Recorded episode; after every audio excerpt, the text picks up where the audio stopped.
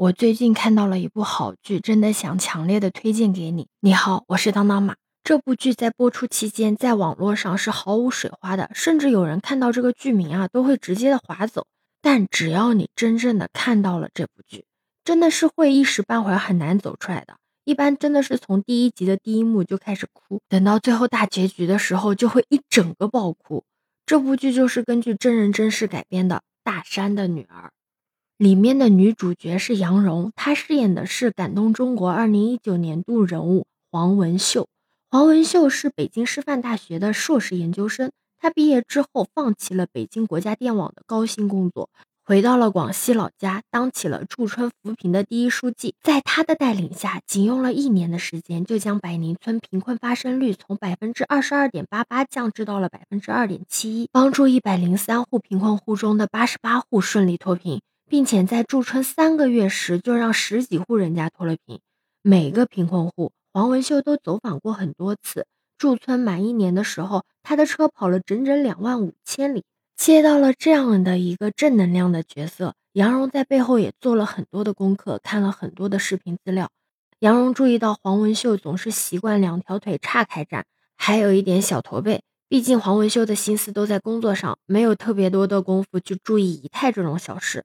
所以拍戏的时候啊，杨蓉特意的模仿了他的姿态，而且两个人的外形也很相似。杨蓉还按照黄文秀走过的路走访了曾经的贫困户。拍戏期间也一直把文秀书记的扶贫日记放在床头。杨蓉说，她想完完全全的去感受黄文秀书记的人生。大山的女儿之所以特别的能打动人，是因为里面发生的每一件事都是在这个世界上真实的存在过的。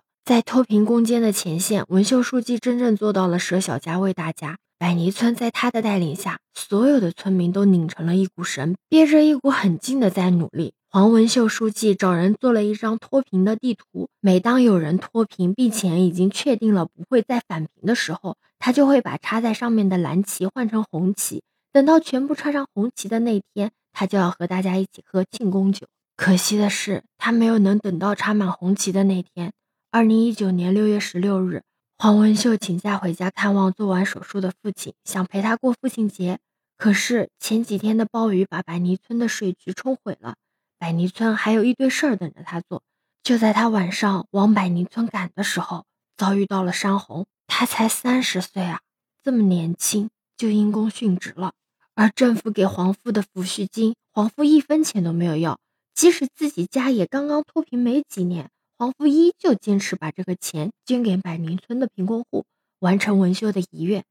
如今的百宁村已经全部脱贫了，建好了幼儿园，还盖了好多新房子。可是黄文秀书记永远的都看不到了。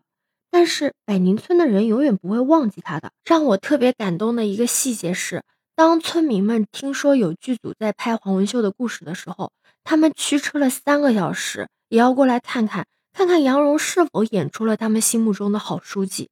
在拍庆功宴的时候，现场真的来了好多好多百里村的村民。他们看到杨蓉，不停的说像像，真像啊！又想到了曾经那么鲜活的文秀书记，一个个都热泪盈眶的。其实最遗憾的是，剧组在开拍之前，他们曾经去探望过黄父。杨蓉还说，等开播了之后，你一定要好好的看这部剧啊。可是黄父还是没有能等到这部剧的开播，就因病去世了，这也成了剧组最大的遗憾。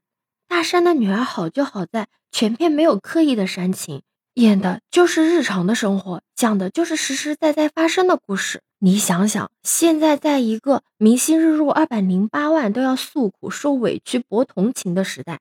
真的很难想象，还有这样的一群年轻人在脚踏实地的为社会做着实事。黄文秀苦读多年，好不容易走出了大山，找到了一份高薪又稳定的工作，却又毅然决然的回到了大山，因为他一路的求学都是靠着政府和好心人的资助，他一直心怀感恩，想要回报社会。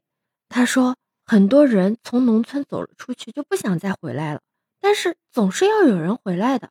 我就是那个要回来的人。大山的女儿真的是一部特别值得你去观看的剧，故事真的是又朴实又动人。从十月七号起，这部剧将再次的在央视八套电视剧黄金档播出，每晚七点半两集连播哦。如果你也看过这部剧，可以在评论区留言说出你的感受哦。欢迎收听订阅《观花娱乐电台》，不定期为你推荐好剧。我是当当马，拜拜。